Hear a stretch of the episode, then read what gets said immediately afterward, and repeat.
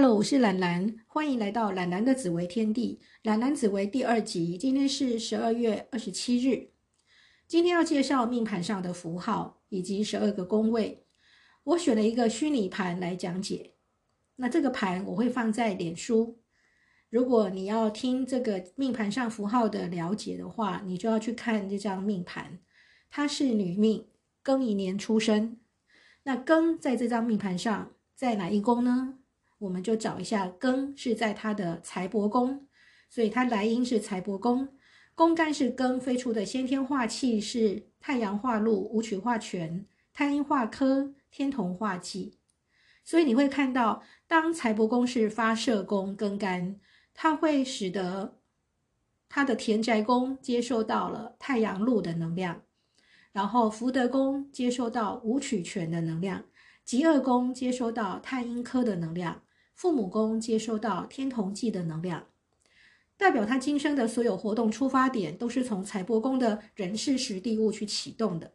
他会是一个对钱财有想法、有期待的人，然后透过和那四个关系密切的宫位来完成他这一生钱财的因缘果报。当然，财帛宫不只是讲钱，它可以有其他的解释。这里先讲一个比较方便理解的方式。再来，我们来说明地支。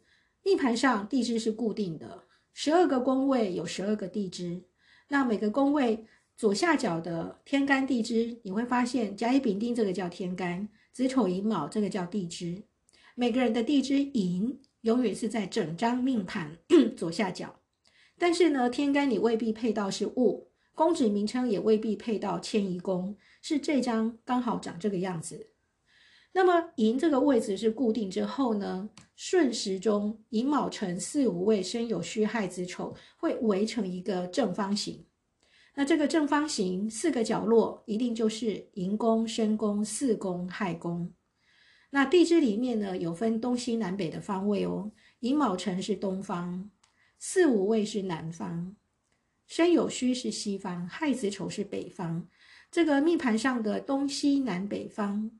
跟我们一般认知的东西南北是相反的。那一张命盘，你可以看地理方位、看身体部位、看家宅状况、看世界状况，也可以把家人生肖带进去，看出家人的状况。那生肖是子是老鼠，丑是牛，寅是老虎，卯是兔子，以此类推。那地支有三合位，三合会形成正三角形。就是六十度、六十度、六十度，三合一体。申子辰三合水，寅午戌三合火，亥卯未三合木，巳酉丑三合金。那这样一张命盘上就会有四个三合宫。那四个三合宫呢，分别是命财官是个三合宫，像在这张盘上面呢，命财官是位在申子辰的位置。再来，凶吉田也是三合宫，在这张命盘是在亥卯未的位置。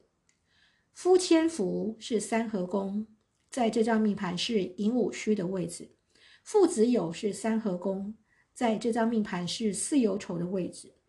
那三合宫是很重要的，因为三合一体。那这个是一五九的概念，是洛书的概念。那洛书是作用在行运里面，所以我们在。行运的时候会着重在看这个三合的位置，本对宫的位置。好，宫位地支大概讲完了，接下来我们来讲宫位里面的星星。宫位里面星星的分布是有排盘法则的。那它的口诀呢？嗯，我念一下，这不一定要背，但是其实了解这个口诀，了解这个星辰是怎么步行的，其实对理解命盘会更有帮助。这个口诀是这样的：紫微的星系是。子为天机逆行旁，隔一阳五天同当，又隔二宫连贞地，空三又见子为郎。那天府星系呢？天府星系是顺排，以天府星为出发点，天府太阴顺贪狼，巨门天象及天梁，七杀空三破军位，隔空又见天府相。这是十四颗主星的排盘法则。那这十四颗主星呢，会组合出十二张基本盘，其中杀破狼一定会在三合方，子午连也一定会在三合方。三合派对于星团星团结构是非常重视的，这一定有它一定的道理。那现在排盘软体很方便，空中解释太多也不够清楚，所以就先讲这样。接下来再来介绍这个十二个公职名称。那每个宫职名称呢，它是有依照顺序的。命宫是由寅宫顺属生月在逆属生时，就是生月生时去顺逆找出来的。那每个人的命宫就不一定一定在某一个同一个宫位，像这张是在申位。那当命宫定出来之后，依序开展出命宫、兄弟宫、夫妻宫。子女宫、财帛宫、吉厄宫、迁移宫、交友宫、官禄宫、田宅宫、福德宫、父母宫，这宫位的职司名称是固定的，顺序是固定的，不分男女，都是逆时针排出来这十二个宫位。我们一般就会背命凶夫子、财吉迁友、官田福父。好，这个十二个字也必须是要背出来的。那在这个命盘上面，你会看到有数字，就是它十年的大限。十年大限行走的方向，会因为你是阳男阴女，或是你是阴男阳女而有不同。那每个人的第一大限一定都是在命宫。像这张女命呢，她的第一大限二到十一岁，在本命盘版的命宫。那她的第二大限呢，是十二到二十一岁。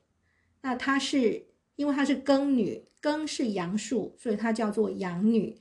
那阳女的大限就要逆行。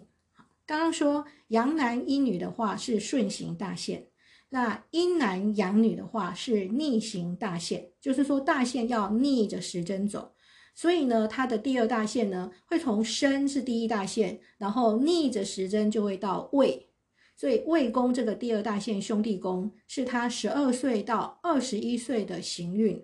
那他现在十二岁了，所以他就进入第二大限了，也就是他的大限命宫已经来到兄弟宫这一格。那其实这个命盘一看就一目了然，所以我们今天在这里就讲这样就好。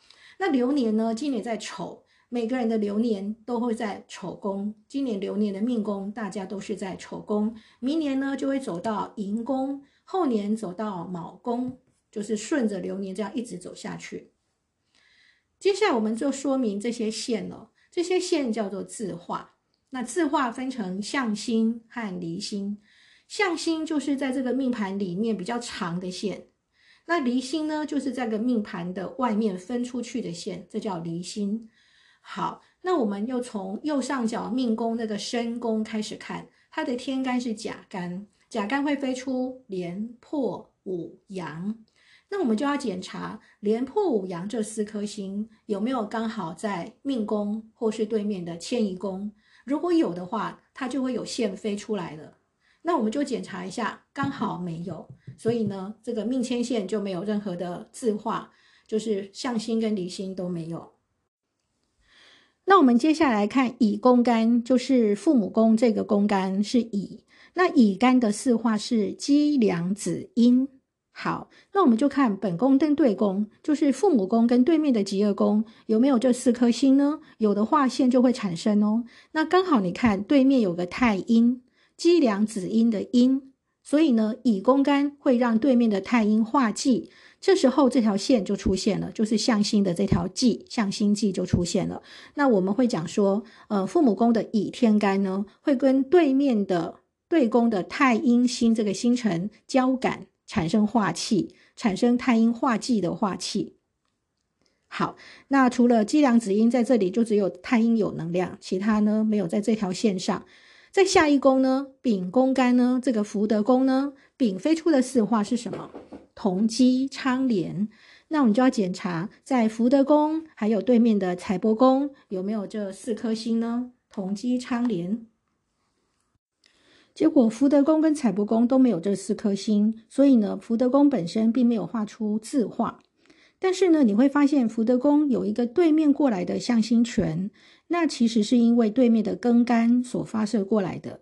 那我们讲到庚干的时候会再提到。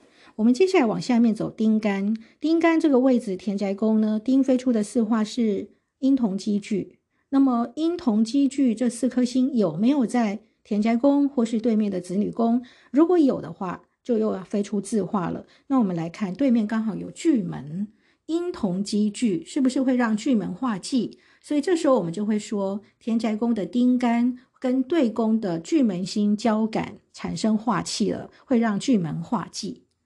那除了丁干阴同积聚。这两个宫位就只有巨门出现，其他没有，所以就是这条线向心忌而已。那你就会发现说，这时候有个向心权进来啊，这个向心权是对宫的心肝，让这里的太阳化权，所以才会产生这一条的。我们等一下讲到心肝的时候会再提一下。好，那接着我们来看戊干，戊干官禄宫这里戊的天干四化是贪阴右基，那我们就要检查官禄宫有没有贪阴右基，夫妻宫。有没有贪阴右基？结果发现呢，在这两个宫里面有官禄宫有右弼，所以这时候右弼就会化科了。也就是说，官禄宫的戊宫干会让本宫的星辰右弼产生化科的能量，所以这叫做自化科。官禄宫的右弼自化科，这时候就是离心的科，所以就是往外面画出去的。再往下找几天干，几天干的四化是五贪两曲，那我们就来找找五贪两曲这四颗星有没有出现在交友宫跟对面的兄弟宫呢？诶，结果很巧，对面的兄弟宫有天梁这颗星。五贪两曲，己宫干会让天梁化科，所以这时候呢，有己宫干交友宫发射出去，对面兄弟宫让天梁有化气了，让天梁化科了，也就是交友宫的宫干跟对面的星辰天梁产生交感，所以会产生向心科这条线。好，再来下一宫戊宫干迁移宫，戊宫干的四化是贪阴有机，那我们检查迁移宫本面。本宫跟对面的命宫有没有这四颗呢？结果没有，所以这这个宫位本身就没有任何的字画。再来下一宫极恶宫，极恶宫是己宫干，那己宫干刚背过五贪两曲，五贪两曲这四颗星有没有出现在极恶宫跟父母宫呢？都没有，所以极恶宫本身并没有任何的字画飞出去。而你会发现，极恶宫有接收到一个对面过来的向心剂，这个刚刚有提到。好，再继续往下面看。庚天干财帛宫的庚干，那庚干呢？阳五阴同，那是不是刚好也是蓝阴宫？结果蓝阴宫对面又出现了武曲权。换句话说，这个蓝阴宫这里一条线画出来，让对面的武曲化权。所以你会发现有一个向心权，然后福德宫本身又有一个武曲的生年权，代表福德宫这里权的能量非常的强，非常的大。这个我们会叫做蓝阴宫的平方盘。全平方，五曲全平方就是全又全，不断的加重权，所以这个的福德宫呢，能量非常的强。好，那庚干阳武阴同这个本对宫就只有这个五曲，好，就看到这。再下一个辛天干，辛天干呢是巨阳曲昌，那在这里呢有发生作用哦。你有没有发现巨阳曲昌？所以这个子女宫辛天干会让巨门这颗星化禄。所以在本宫呢，巨门就有自化禄的能量了。那对宫是不是有太阳？那辛天干是不是会让太阳化权？所以呢，这时候有一条向心权画到田宅宫了，会让太阳化权，这就是向心权。好，最后呢，人天干这里没有任何字画，没有离心的，也没有向心的，我们就大概知道说，这个人天干的宫位跟它对面的宫位一定没有两子左午。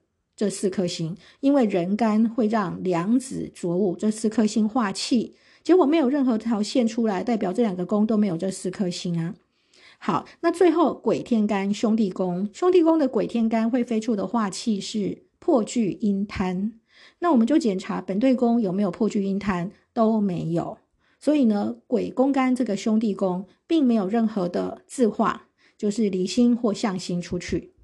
那你说，老师这里有一个科向心进来，没有错。这个科就是刚刚讲过的几天干，就是对面交友宫几天干发射过来的。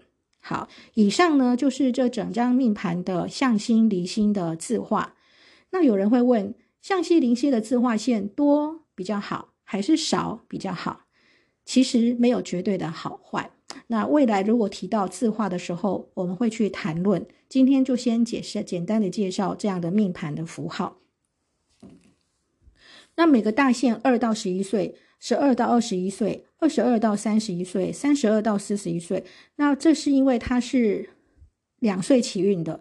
那每个人起运呢，几岁开始是从他的五行局去看的。每个人的五行局不一样，那是从两岁，有的三岁，有的四岁，有的五岁。那这样子的五行局呢，每十年就是一个大限。好，那看你的大限的命宫是几岁开始。好，以上就是我们对于命盘的介绍，接下来就介绍斗数十二宫。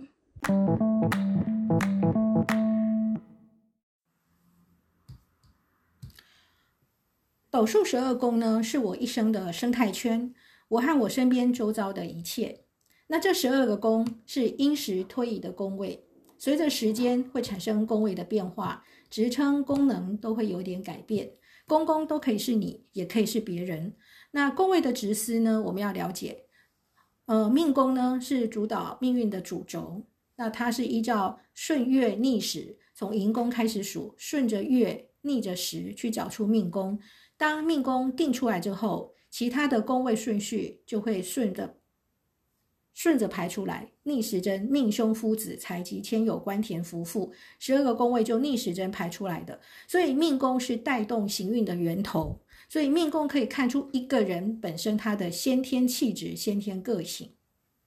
再来兄弟宫是看出兄兄弟姐妹的互动状态，呃，姐妹兄弟的特质。那也可以看妈妈的状况，因为它是父母的夫妻宫。再来呢，兄弟宫也可以是第二大线学习的阶段。其实父母宫或兄弟宫都是在第二大线，它都可以看出你在学习时期的顺利和同学的相处状况。再来，夫妻宫是命主的感情状态、表现感情的方式、异性朋友的磁场、配偶的特质、个性、男女感情相处的状态。而子女宫可以看出子女的资质、个性、才华，呃，命主跟子女的互动，还有性生活、生产位、桃花、异性缘。那也可以看命主当子女时候的样子，那命主在外短期旅游的状态，跟晚辈、跟宠物的关系，还有合伙、股东、屋前状况、旅馆、金屋藏娇的地方、学生、徒弟、作品、下游、下线，这都可以从子女宫看出来。再来财帛宫，财帛宫是我所能支配的东西，对财务的掌控，命主理财状态、用钱习惯、怎么管理钱财，还有配偶眼中的命主是什么样子呢？因为财帛是夫妻的夫妻宫，代表夫妻的对待关系。财帛宫也是父母的第六宫，所以代表父母的健康状态。那这是属于宫职转换，就是如果把父母宫当一，那财帛宫就是父母宫的第六宫。那宫职转换是每个宫都可以这样转，好，那前提还是要先了解本意宫职的职司。再来极恶宫，极恶宫可以看你的内在疾病、你的外来灾厄，合称极恶，还有先天体质的虚实强弱、你的身心状况、你潜藏的个性，因为它是命宫的第六宫，每一个宫位的第六宫其实都是隐藏的另外一面。假如命宫是阳面。那么极恶宫就是阴面，命宫如果是一个人的个性表现，那么极恶宫的特质只有在你跟比较熟的人相处时才会表现出来。就好比财帛宫如果是看一个人有没有钱，那么财帛宫的第六宫是田宅宫，田宅宫就可以看出财帛宫的体质健不健全。如果他田宅宫很好，或许他私下钱很多，房产很多，你不一定看得出来。那同样的道理。把极恶宫当一的话，那极恶宫的第六宫就是福德宫，所以福德宫其实是一个人更深层、更隐性的心性、情绪、思想。所以有时候福德宫我们可以讲一个潜意识的宫位，一个灵性的宫位，就是因为它是更深、更深的你。那再来迁移宫，迁移宫可以看出外运势、社交圈、众生缘、出国移民的机缘、离乡背景的命运。远行、搬迁，在外的活动力，社会整个大环境，还有你在外面容不容易有意外，还有你对未来的期望跟愿景。一个人迁移宫的星性组合如果比较强，他适合外出去发展。因为命宫如果是一个人的个性，那么迁移宫就是他给外面的人看到的样子。假如命宫没有主星，那么迁移宫它有巨门禄，有太阳权，那这个人到外面就可以展现出巨门禄、太阳权，他也可以得到这巨门禄、太阳权的能量。所以，如果他跟你说他要去韩国发展，当然就鼓励他，因为寅的这个宫位刚好是在东北方，刚好是韩国的位置。再来，交友宫是跟朋友交往的关系，你容易类聚到哪一些特质的朋友，那就会影响到你的社会背景、你的人际关系、你的公关。那交友宫也可以讲同行同业、夫妻的身体状况、受孕生产的宫位、流行病的宫位。那用转宫的角度看，父母的官禄宫其实就是交友宫，所以呢，交友宫有时候可以看一个人。呃，寿元的参考点，因为父母的气数位就是父精母血结合起来灌注到我们身体能量的气数位，所以父母宫的气数位，也就是交友宫，可以作为我们人间寿元的参考，就是参考。再来，交友宫它也是田宅的福德位，所以有时候祖先牌位、神位的状况，也可以从交友宫看出来。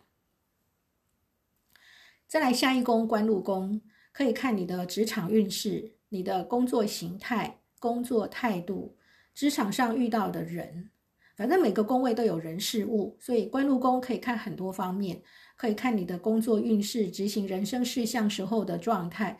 呃，执行人生事项意思就是你表现出来的行为，一个人一生要做的事。那通常学生时代他要做的事就是读书。等到长大出社会之后，他要做的事主要是工作。所以官禄宫其实是管理自我的能力。一个人管理自我能能力强，面对压力的处理方式很好，那他当然执行人生事项就会很顺利。所以官禄宫叫行为宫，它是命宫的第九宫，所以是命宫的气数位，显现出命主对人生的企图心、努力的动力跟活力。所以官禄宫其实是一个人内圣外王的宫位，内圣就是对内管理自己，外王就是对外表现出来的行为。当然，如果转宫来看的话，你要看命主小时候的家境状况，有时候也可以看官禄宫，因为官禄宫是父母的田宅宫，所以有时候论命呢会可以灵活的去转。那当然，在转换宫位之前，你一定要先了解本意宫职上的含义。再来田宅宫，每个宫位都有人事物的解释，所以田宅宫可以看硬体，可以软体，呃，可以看人，比方说家人、家人的相处、家人的状况。那硬体的部分就可以看你不动产，你买怎样的房子，然后抽象来讲是你的家风，好，或者你的家境、家产、居住的品质，呃，也许可以讲店面、祖先、阳宅、阴宅、家里的风水。呃，田宅宫兴旺代表祖业很丰富、丰厚，可以得到祖上的庇应。呃，田宅宫有巨门权，通常家里面阴盛阳衰，女人比较有发展。那如果太阳权的话，反过来阳盛阴衰，家里的男人势力会比较强。再来福德宫是今生的福分与德性、兴趣嗜好、享受的宫位。呃，精神状况、潜意识、累世的福分。也可以看祖父母，因为他是父母的父母宫。再来种福田的地方，可以用布施、财施、法施、无畏施的方式来种福田。那福必须要有德者才能得到，所以叫福德宫。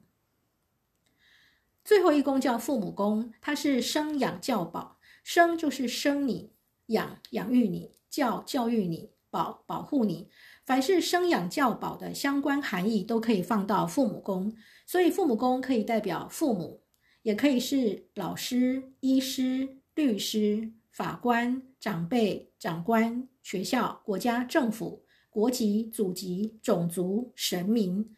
所以从父母宫可以观察你跟上述内容的互动缘分，当然也可以看你当父母时候的样子，你在社会上的样子，你的公共关系。你的官司、契约、考运、上游、政党、宗教、师傅等，这些都可以从父母宫去参考。